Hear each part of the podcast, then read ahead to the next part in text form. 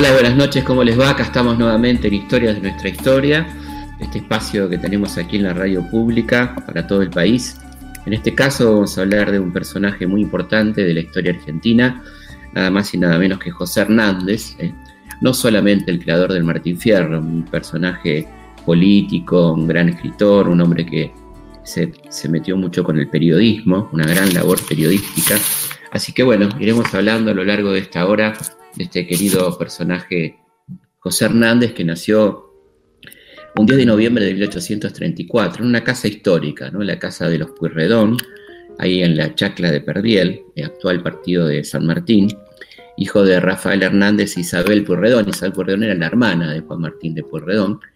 Este matrimonio de los Hernández Pueyrredón eh, viajaba mucho a sus estancias, al campo, y el chico permanecía solo, este, a veces este, a cuidado de su tía, una infancia con mucha ausencia de sus padres y también con algunos problemas de salud que van a hacer que por momentos este, se traslade al campo eh, por prescripción médica, por el mal clima de Buenos Aires, em, y pase largas temporadas en el campo, lo cual lo pone claramente en contacto con ese mundo rural, en la zona de Laguna de los Padres este, y otras zonas de la provincia de Buenos Aires. Ahí va adquiriendo claramente eh, un, sentimiento muy cercano a los gauchos. Mientras tanto, estudia en el Liceo Argentino de, San Telmo. en 1843 muere su madre, un, durísimo golpe para él, y eh, junto a su papá se traslada a, estancias de Rosas. El padre trabaja como mayordomo en alguna de las estancias de Rosas. La familia había tenido algunos avatares porque cuando estaba a cuidado de los Purredón, los Purredón eran una familia unitaria que sufría la persecución rosista o temía la persecución rosista, depende, depende en qué momento. Por eso hay pasos a Montevideo, vueltas a Buenos Aires, una infancia y adolescencia bastante agitada la de José Hernández.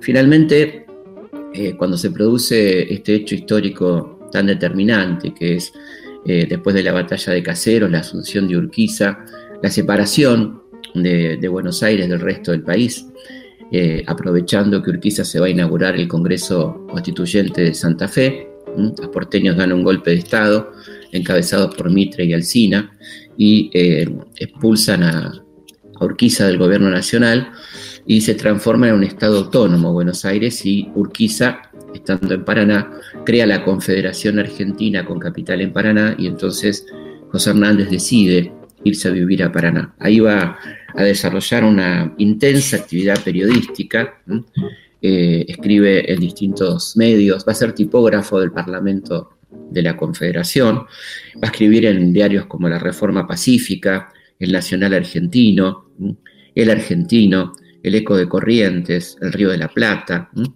y este, además va a ser eh, bueno, muy crítico con respecto a eh, la política del gobierno nacional, del gobierno que se va, este, del Estado Autónomo de Buenos Aires que se va a convertir luego en gobierno nacional. ¿no? Tuvo también una participación en dos batallas decisivas, como la batalla de Cepeda en 1859, acompañando a Urquiza. Recordemos un poco el contexto.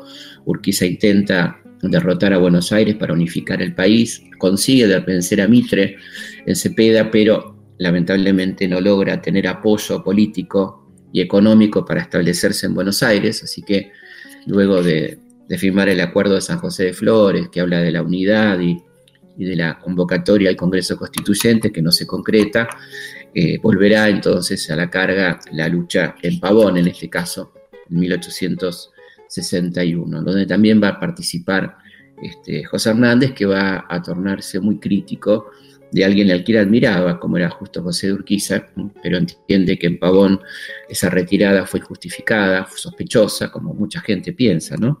Recordemos que eh, llevando ganada la batalla prácticamente, Urquiza se retira dejándole la victoria a Mitre. La versión más clara, este, más concreta, digamos, es que Urquiza actúa estratégicamente, entendiendo que si ganaba en Pavón iba a pasar lo mismo que, le había pasado en Cepeda, que ganando iba a perderlo todo, y que se perdía, si se retiraba, podía conservar nada más y nada menos que el poderosísimo Estado o provincia de Entre Ríos, con lo cual seguía siendo un personaje clave, podía seguir atendiendo sus negocios, que eran muchos, era una de las personas más ricas de Buenos Aires, de la Argentina, como lo demuestra claramente su Palacio San José, ¿no? En Concepción del Uruguay. Eh, bueno, la verdad que este, esto hace que, Hernández se enoje con Urquiza, empiece a tener diferencias que van a, acrecentarse después de dos hechos muy importantes. Uno es la rebelión del Chacho Peñalosa en 1862, donde muchos esperan, e incluso el Chacho, que Urquiza se ponga del lado de los montoneros, del lado de los federales que están combatiendo a Mitre, el vencedor de Pavón, que ha creado un, nuevo Estado unificado a la fuerza, eh, y que ha lanzado una ofensiva brutal, una ofensiva militar brutal contra las provincias. ¿eh? Eh, en ese sentido, bueno, este, Urquiza ni siquiera atiende las demandas de, primero del Chacho y luego de su viuda, lo cual hay una decepción muy fuerte por parte de los federales.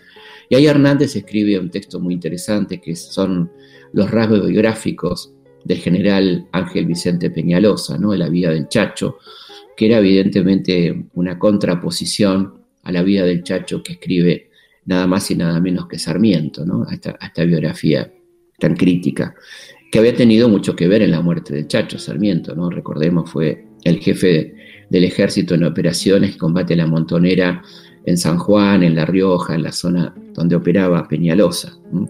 Y luego vendrá otro punto de conflicto muy fuerte con Urquiza, que será la guerra del Paraguay, cuando este, muchos se opongan eh, a, ese conflicto, a ese conflicto entre hermanos, entre ellos Juan Bautista Alberdi, eh, Guido Spano y por supuesto Hernández, que es muy crítico de la guerra del Paraguay, que comienza en 1865, donde también se esperaba de Urquiza otra actitud, incluso le desertan las tropas a Urquiza, pero Urquiza está haciendo negocios con Mitre eh, en el medio de la guerra del Paraguay.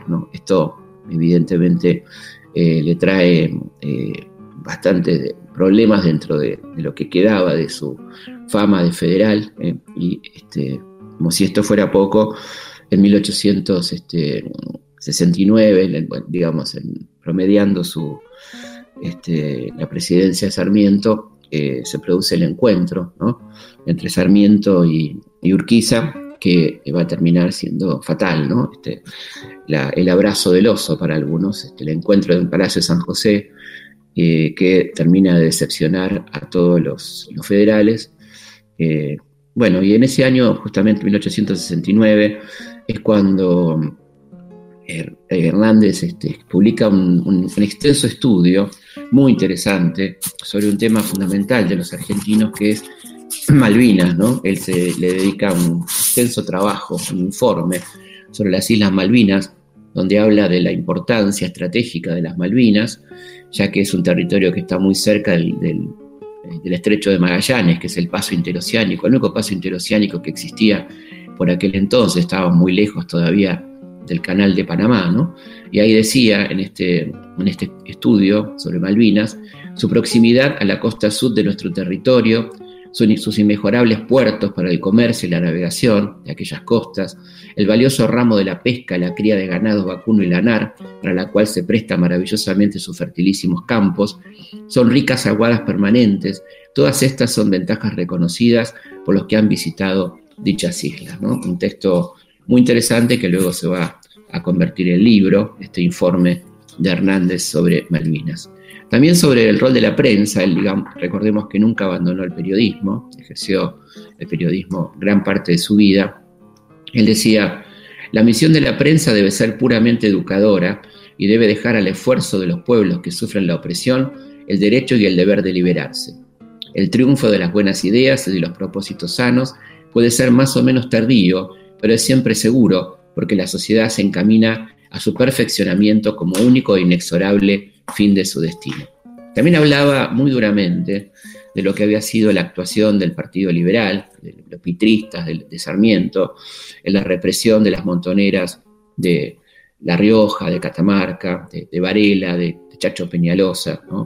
Decía José Hernández, a veces me pregunto por qué esa furia, esa sed nunca satisfecha de sangre y exterminio? ¿O es que no se puede ser liberal sin matar? ¿O es necesario exhibir el tributo de la sangre para afiliarse en esa secta? no tienen otro instrumento que el puñal para escribir sus nombres, sectarios del progreso, adeptos de la libertad y que hoy nos invaden, amenazando por todas partes con el exterminio y con la muerte. Esto decía entonces Hernández sobre aquellos liberales y él se va a sumar al último intento de los montoneros, que es el alzamiento en 1870-71 de López Jordán ¿eh? contra Urquiza y contra el poder mitrista.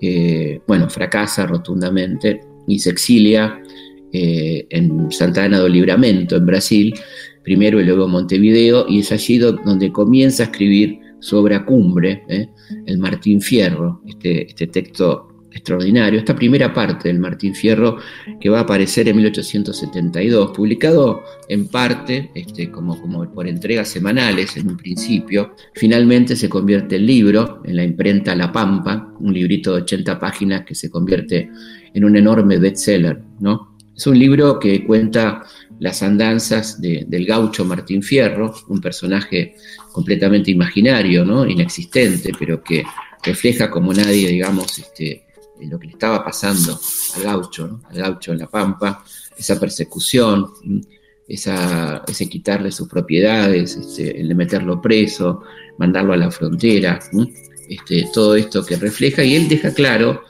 que él no es un apologista de ese gaucho, matrero, pendenciero, etcétera, sino que refleja cómo es la vida de ese gaucho. Lo dice con toda claridad, El Estado convierte al gaucho en matrero, en delincuente, en asesino, y yo me he esforzado, sin presumir haberlo conseguido, en presentar un tipo que personifica el carácter de nuestros gauchos, dotándolo de los juegos de la imaginación, llena de imágenes y de colorido, con todos los arranques de su altivez, inmoderados hasta el crimen, y con todos los impulsos y arrebatos, hijo de una naturaleza que la educación no ha pulido y suavizado.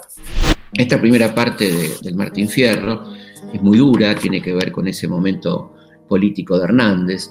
Es un poco una respuesta también al Código Civil de Vélez sancionado en 1871, que concentraba y justificaba la concentración de la propiedad, que excluía a los peones, ¿no? Aquel, aquella Argentina del alambrado, que había convertido al gaucho trashumante en peón de estancia. No es casual entonces la publicación en el 72, un año después de que el, suegro de, Sarmiento, Vélez eh, publicara el Código Civil, un Código Civil tremendamente represivo, restrictivo y tremendamente este, eh, enemigo de la mujer, misógino, ¿no? que declaraba a la mujer incapaz jurídicamente. Es en ese contexto que aparece entonces el Martín Fierro. Vamos a escuchar eh, algunos versos del Martín Fierro.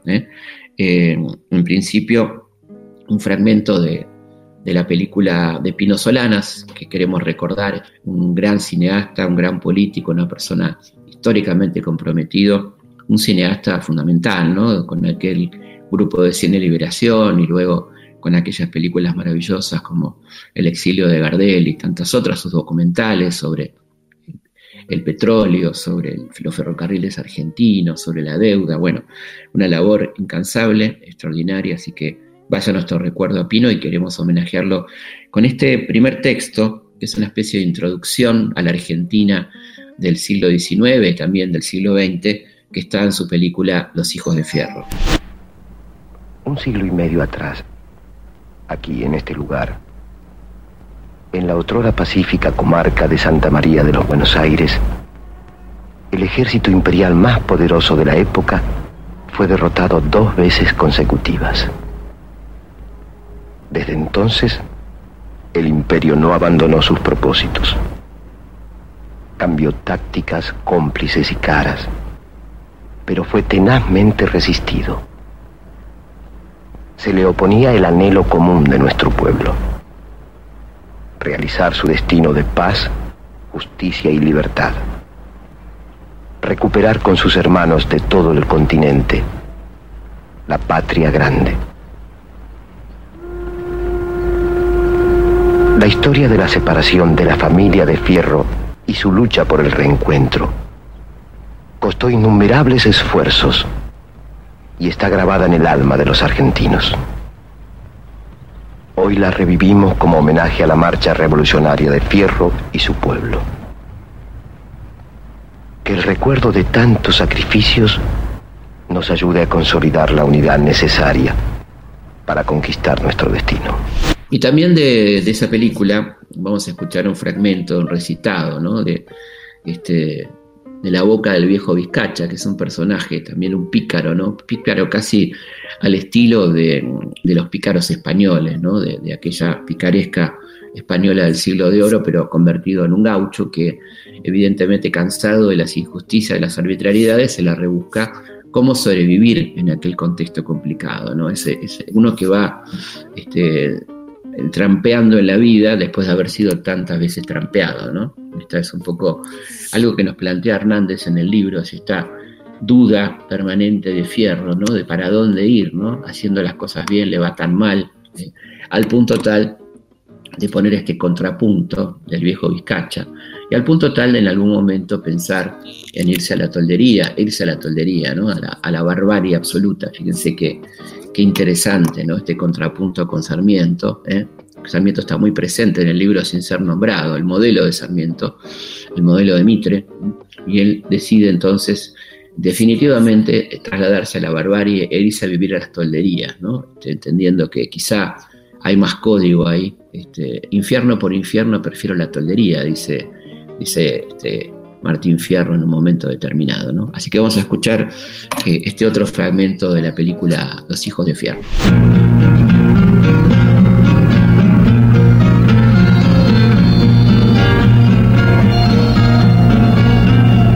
Los hermanos sean unidos, porque esa es la ley primera. Tengan unión verdadera en cualquier tiempo que sea, porque si entre ellos se pelean, los devoran los de afuera.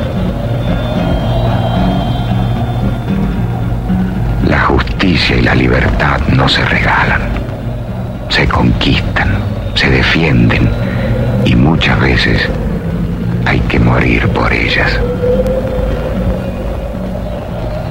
Luchamos por una causa nacional, la felicidad del pueblo y la grandeza de la nación. y les doy estos consejos que me ha costado adquirir porque deseo dirigirlos. Estas cosas y otras muchas medité en mis soledades. Sepan que no hay falsedades ni error en estos consejos. Es de la boca del viejo de donde salen las verdades. Bueno, es muy interesante eh, ver la, en esta primera parte del Martín Fierro, ¿no? Las, lo que tiene que ver con la crítica, ese modelo, el modelo que criminalizaba la pobreza, ¿no? la, pobreza del gaucho, de forma muy clara por una vieja ley que, había anulado Dorrego, que se volvió a poner en práctica después y que había creado Rivadavia, que era la ley de vagos, este, que obligaba al gaucho que no tenía un trabajo fijo que, no es que no lo tuviera a veces, sino que no tenía papeles, ¿no? que no había contrato. Y la otra era que no tenía propiedad, era condenado a la cárcel o directamente eh, a servir en la milicia, lo cual era eh, algo tremendo, ¿no? Convivir en la frontera. Eh, los fuertes, los fortines argentinos son bastante distintos al de Rintintín, ¿no? Que vimos en la serie, donde era todo muy confortable, ¿no? Una vida este, con todo el confort que se podía tener en, un fortín norteamericano, en un fuerte norteamericano, aquí las cosas eran tremendas, había una enorme corrupción, los generales este, de Roca, de Alcina, se quedaban con el dinero que debía ir a, los fortines, a, mandarles comida, armamento, vestimenta, ¿no? en una situación tremendamente dramática que describe perfectamente bien eh, José Hernández en el Martín Fierro. ¿no? Eh, y también esta cuestión de, lo que significaba la ley para el pobre, ¿no? ¿Qué, diferencia había entre la ley eh, que se le aplicaba a los ricos y la ley que tenía que sufrir el pobre, ¿no? Por ejemplo, dice eh, el fierro, la ley es tela de araña, en ignorancia lo explico, no la tema el hombre rico, nunca la tema el que mande, pues la rompe el bicho grande y solo enrieda a los chicos es este, lamentablemente tremendamente vigente, ¿no? Esto que plantea Hernández en el Martín Fierro, en esta primera parte, que es una parte claramente combativa, que tiene que ver con ese Hernández que termina eh, hace poco de pelear a, las órdenes de López Jordán, eh, el Hernández Montonero todavía, y es en ese contexto que aparece Martín Fierro, que va a desatar mucha polémica ¿no? a lo largo de, la historia argentina, de la historia de la literatura argentina. Uno de los primeros que, plantea esta cuestión es Borges, cuando dice este, provocadoramente, al estilo de Borges, con, su genialidad también, que el libro nacional tendría que haber sido el Facundo y que otra sería la Argentina si en vez de la historia de un gaucho pendenciero tuviéramos la historia contada por Sarmiento de, Facundo. Eh, pero a la vez también este, Borges le dedica dos cuentos maravillosos ¿no? Eh, al, fierro. Uno de ellos es Adiós Isidoro Cruz, que es un cuento extraordinario donde recién al final de ese cuento, un cuento breve, eh, al finalizar ese cuento en el último renglón, nos enteramos de qué está hablando Borges, que está hablando ni más ni menos que de Cruz, eh, el compañero de Fierro, y en el último renglón menciona eh, ese, episodio donde Cruz salva a Fierro de la muerte, ¿no? de la partida que lo está persiguiendo de una manera tan desigual. Así que yo creo que, y además, bueno, lo nombró muchas conferencias y es un libro muy, muy leído, muy estudiado, justamente por ser un libro fundacional, ¿no? quizá como el Facundo, sobre el que se han escrito tratados, libros, este, algunos muy extensos, como el de Martínez Estrada, Muerte y Transfiguración de Martín Fierro, ¿no?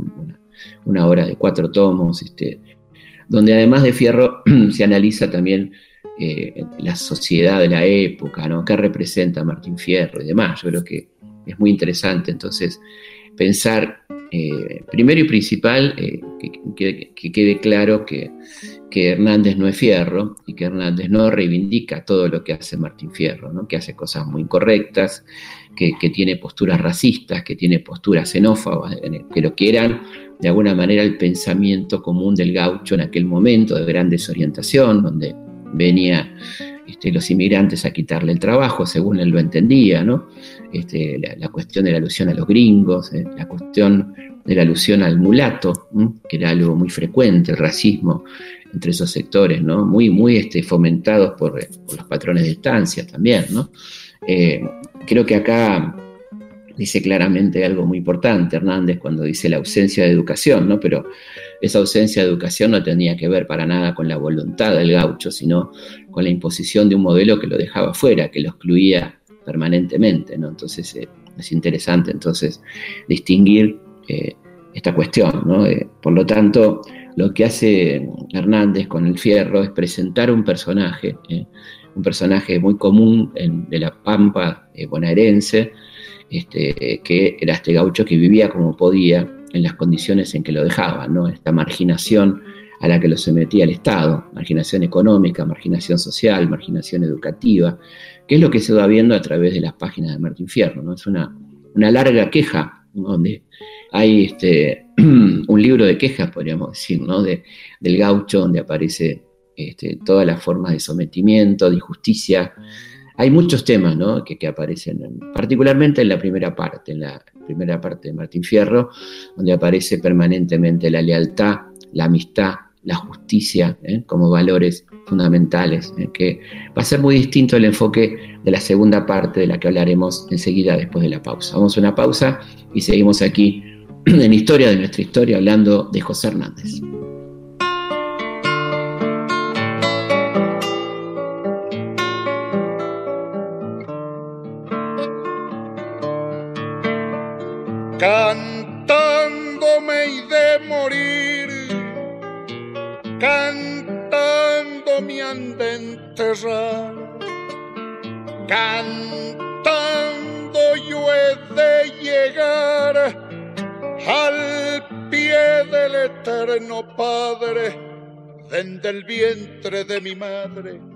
Vine a este mundo a cantar.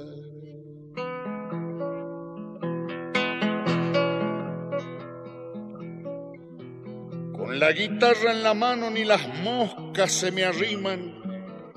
Naide me pone el pie encima y cuando el pecho se entona, hago gemir a la prima y llorar a la bordona. Yo soy toro en mi rodeo y torazo en rodeo ajeno. Siempre me tuve por bueno y si me quieren probar, salgan otros a cantar y veremos quién es menos. No me hago al lado de la huella ni aunque vengan degollando. Yo soy blando con los blandos y soy duro con los duros y ninguno en algún apuro me ha visto andar titubeando. Soy gaucho y entiéndanlo como mi lengua lo explica. Para mí la tierra es chica y pudiera ser mayor, ni la víbora me pica, ni quema mi frente el sol. A mí no me matan penas mientras tenga el cuero sano Venga el sol en el verano o la escarcha en el invierno, si este mundo es un infierno, ¿para qué afligirse el cristiano? Cante todo viviente, otorgó el eterno Padre. Cante todo el que cuadre como lo hacemos los dos, pues solo no tiene voz aquel que no tiene sangre.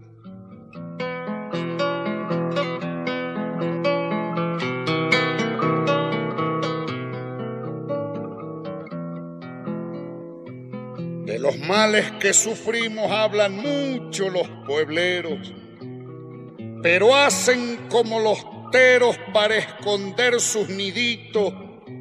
En un lau pegan los gritos, en otro ponen los huevos. Canta el pueblero y es poeta. Canta el gaucho y ay Jesús, lo miran como avestruz. Su ignorancia los asombra, mas siempre sirven la sombra para distinguir la luz. dejo correr la bola que algún día se ha de parar. Tiene el gaucho que aguantar hasta que lo trague el hoyo o hasta que venga algún criollo en esta tierra mandar. Yo he conocido cantores que era un gusto el escuchar, mas no quieren opinar y se divierten cantando pero yo canto pinando, que es mi modo de cantar. Lo que pinta este pincel ni el tiempo lo ha de borrar. Nadie desea de animar a corregirme la plana. No pinta quien tiene gana, sino quien sabe pintar. Y no crean los oyentes que del saber hago alarde He conocido, aunque tarde, sin haberme arrepentido, que es pecado cometido el decir ciertas verdades. De nadie sigo el ejemplo, nadie a dirigirme viene. Yo digo cuánto conviene y el que en tal huella se planta debe cantar cuando canta con toda la voz que tiene. Y empriéstenme en su atención si así me quieren honrar, de no tendré que callar, pues el pájaro cantor jamás se para cantar en árbol que no da flor. Hay trapitos que golpear y de aquí no me levanto Escúchenme cuando canto, si quieren que desembuche. Tengo que decirles tanto que les mando que me escuchen. Desde que elige a su gusto, lo más espinoso elige. Pero esto poco me aflige y le contesto a mi modo la ley se hace para todos, mas tan solo al pobre le rige. La ley es tela de araña y a mi ignorancia lo explico.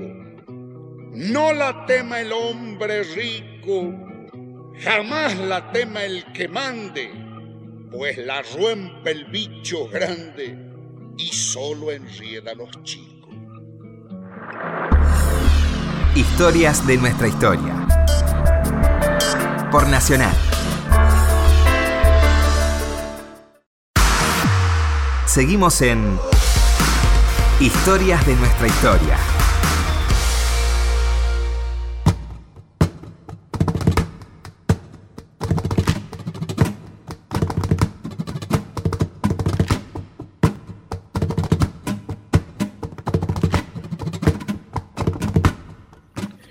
Seguimos en Historia de nuestra historia. Bueno, queríamos darle las vías de comunicación, que son nuestra página web www.historiador.com.ar, nuestro Instagram, felipe.pigna, les agradecemos mucho, ya estamos en los 700.000 seguidores y seguimos creciendo, 715.000 en realidad, así que muchísimas gracias por estar, ahí vamos publicando todos los días efemérides, videos este, que tienen que ver con la historia, con la memorabilia, con las emociones, también tenemos nuestra página Archivo General de la Emoción, donde recordamos cuestiones de la vida cotidiana también que fueron constituyendo nuestra historia, la memoria colectiva también. Eh, también nuestra, nuestro Instagram, Felipe Piña, arroba Felipe Piña, y por supuesto el Facebook, Felipe Pigna, página oficial. Así que esas son todas nuestras vías de comunicación y finalmente el mail, consultaspigna.gmail.com. También les recuerdo que continúa el curso en el CONEX, en el Centro Cultural CONEX, todos los jueves de 20 a 22. Se pueden anotar cuando quieran, son clases independientes, eh, entrando a ccconex.org. En este caso, eh, el, tema del curso son los grandes hechos mundiales y su repercusión en Argentina, qué pasó en el mundo y cómo repercutió en nuestro país, todos los jueves de 20 a 22. Si tienen problemas de horario, si viven en otro país, no hay problema porque la clase queda colgada una semana, la pueden ver en el momento que les quede cómodo, no hay ningún inconveniente. ccconex.org. Bueno, también les quiero contar con muchísima alegría que ha aparecido eh, mi Gardel, este libro sobre Carlos Gardel, editado por Planeta. La verdad que estoy muy contento y les cuento que la presentación va a ser el jueves 3 de diciembre a las 7 de la tarde por streaming con el querido Alejandro Dolina, así que va a ser un, verdadero lujo eh, para mí contar con Alejandro para la presentación, un gran gardeliano por otra parte, jueves 3 de diciembre a las 19 lo vamos, se lo vamos a recordar, por supuesto, lo van a ver por streaming, después vamos a pasar este link y cómo verlo. Obviamente totalmente gratuito, están todas y todos invitados el jueves 3 a la presentación de mi libro sobre el queridísimo Carlos Gardel. Continuamos con. Continuamos con. Historias de nuestra historia. de nuestra historia. Con Felipe Piña. Es la ley como la lluvia. Nunca puede ser pareja. El que la aguanta se queja. Pero el asunto es sencillo. La ley es como el cuchillo. No ofiende a quien lo maneja y suelen llamarle espada. Y el nombre le viene bien. Los que la manejan ven a dónde han de dar el tajo, le cae al que se halla abajo y corta sin ver a quién. Hay muchos que son doctores y de su esencia no dudo mas yo soy un negro rudo y aunque de esto poco entiendo, estoy diariamente viendo que aplican la del embudo.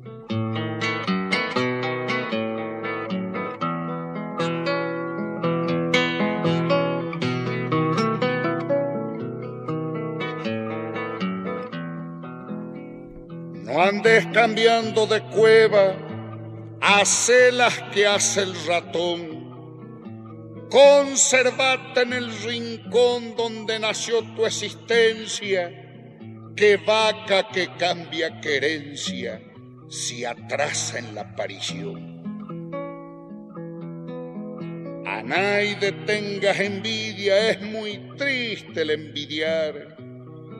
Si ves a otro ganar, a estorbarlo no te meta. Cada lechón en su teta, que es el modo de mamar. Su esperanza no la cifren nunca en corazón alguno.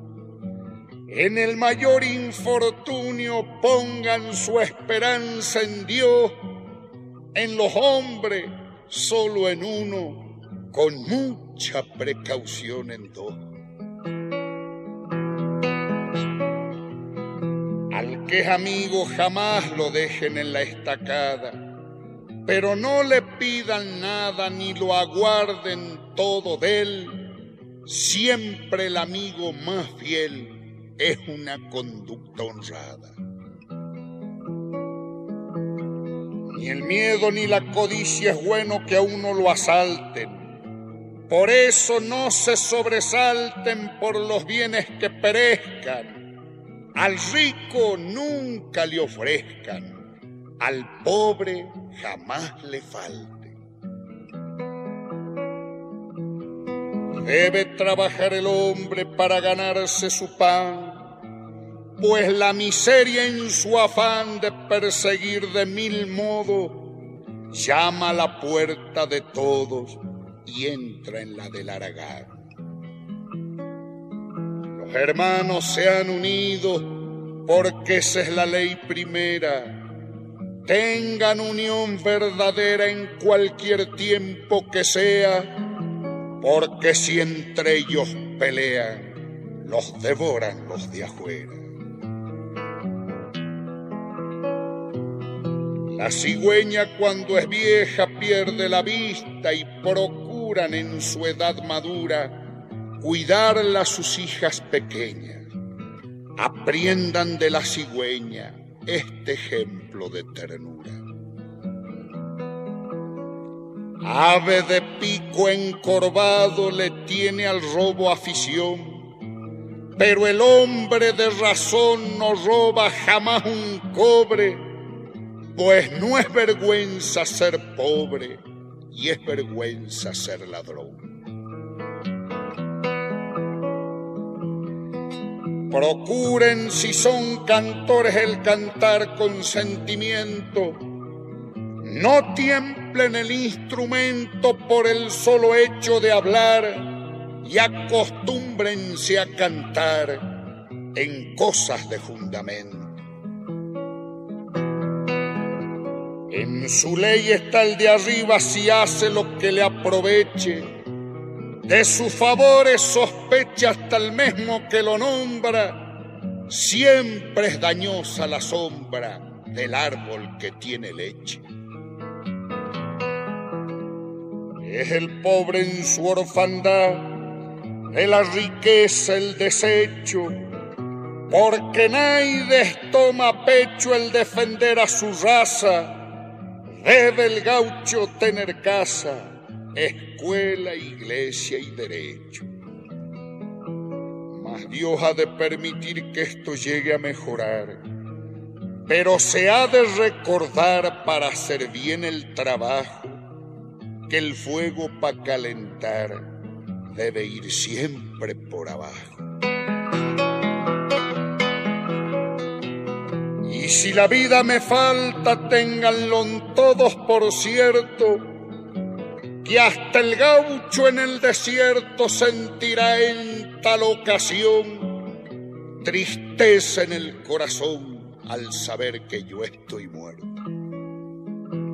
Es la memoria un gran don, cualidad muy meritoria, y aquellos que en esta historia sospechen que les doy palo, sepan que olvidar lo malo también es tener memoria. Mas nadie se cree ofendido porque a ninguno incomodo. Y si canto de este modo por encontrar lo oportuno, no es para mal de ninguno, sino para el bien de todo. pero ponga su esperanza en el Dios que lo formó. Y aquí me despido yo, que he cantado a mi modo, males que conocen todo, pero que nadie descanto. Historias de nuestra historia, con Felipe Piña.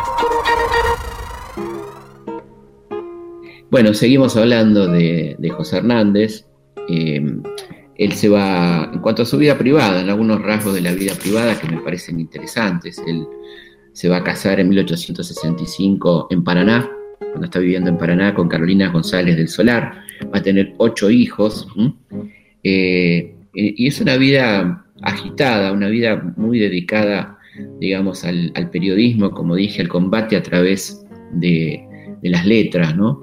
Y, uno podría pensar en, ese, en ese este, reposo del guerrero relativo que tenía Hernández en el momento de escribir El Fierro. Recordemos que después de su exilio en Brasil y Montevideo va a ser amnistiado por Sarmiento y va a llegar a Buenos Aires este, a comienzos del 72, ¿no? Aquella, aquella Buenos Aires devastada por la fiebre amarilla, estamos hablando de una ciudad que había sufrido 14.000 muertos, ¿no? y él se instala en el Hotel Argentino, que estaba ubicado donde está actualmente el Banco Nación, frente a la Casa de Gobierno, ¿no? que es muy interesante porque está escribiendo contra Sarmiento frente a la Casa de Gobierno. ¿eh?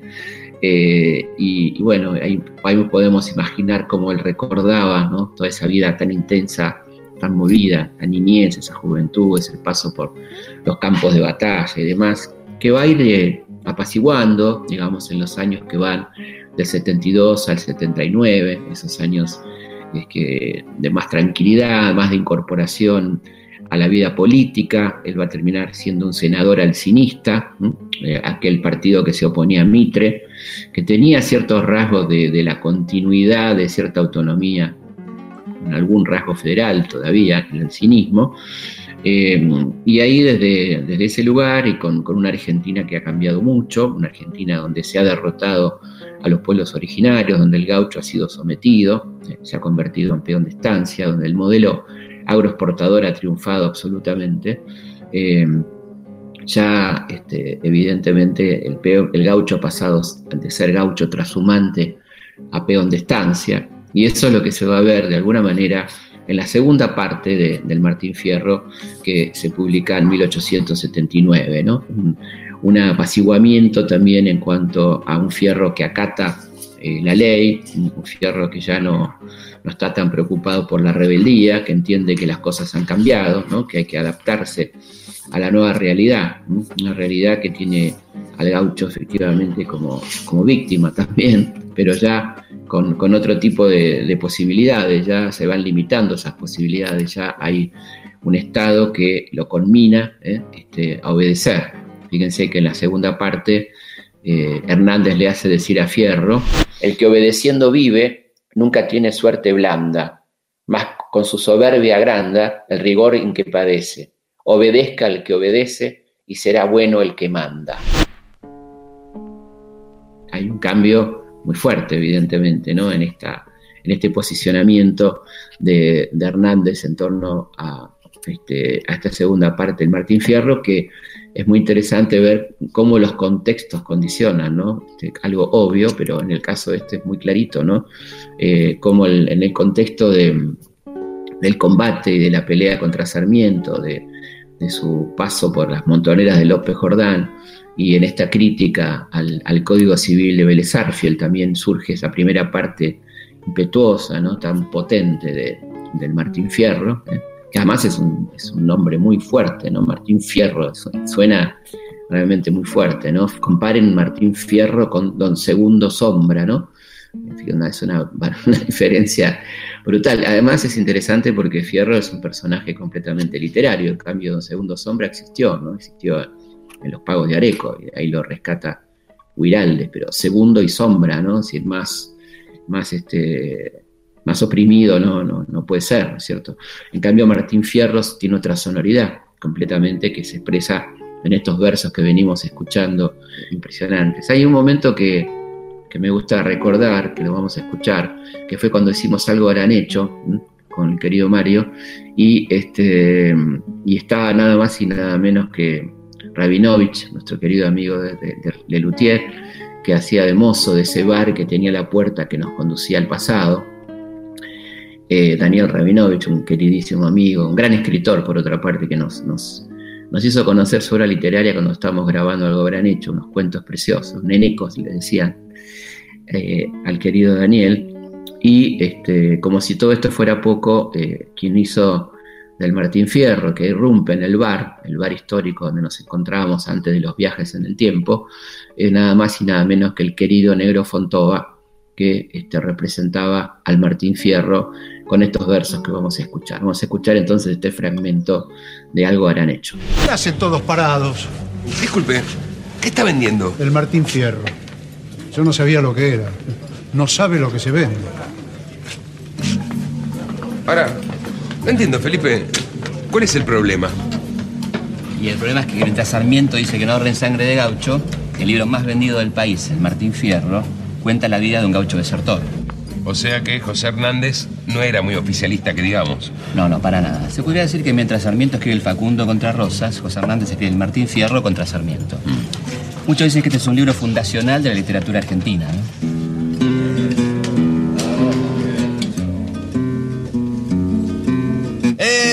siempre huyendo, siempre pobre y perseguido. No tiene cueva ni nido, como si fuera maldito, porque el ser gaucho, carajo, el ser gaucho es un delito.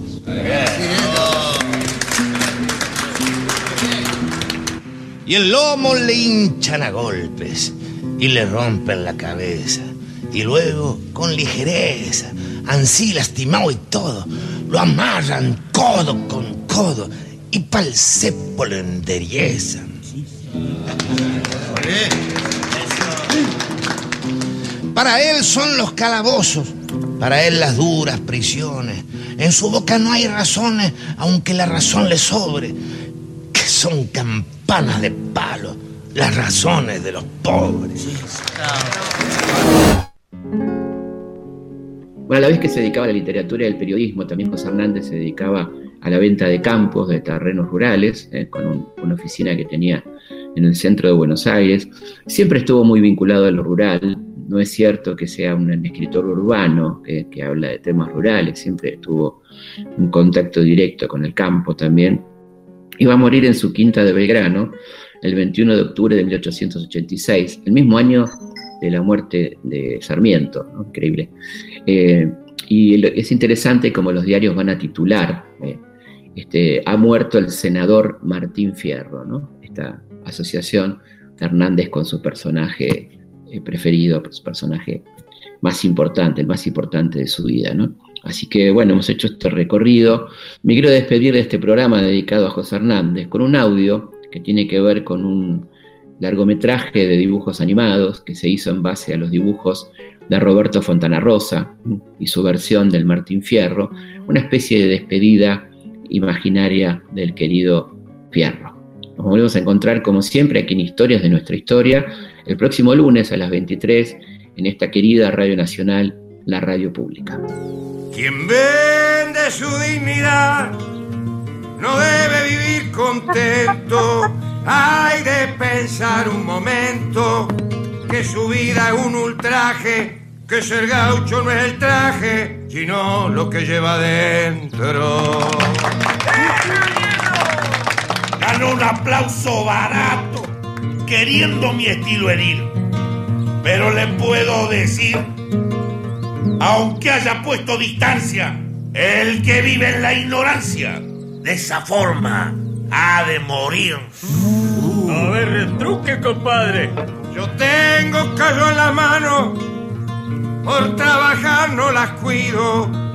Amas con todo he cumplido, dignamente estoy maltrecho, libre, honrado y satisfecho. No como vos, mantenido.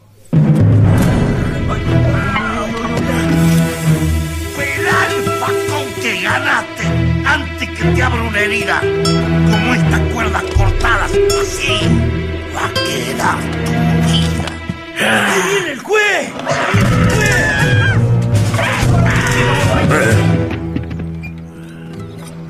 ¿Cómo es que te llamas vos? Usted a mí ya me conoce. No te me hagas el gallito y contesta lo que yo te pregunto. ¿Cómo es que te llamas? Martín Fierro. Pero, señor juez, Fierro no es un vago. ¿Y a vos quién te preguntó? Cállate la boca y haz lo que te digo. Llévalo y enlistalo con los demás. Y así vas a aprender. Y cuando te diga que vengas a votar, me vas a obedecer.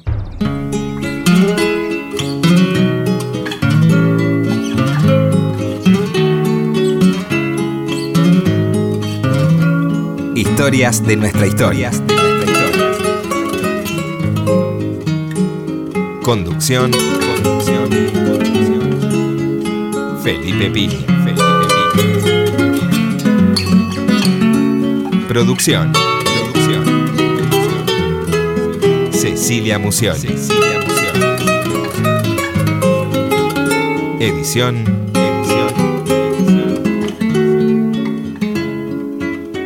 Martín Mesuti. Un padre que da consejos,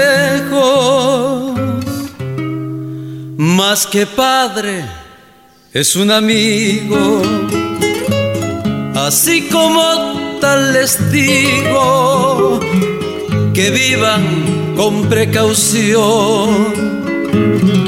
Nadie sabe en qué rincón se oculta el que es su enemigo, ni el miedo ni la codicia.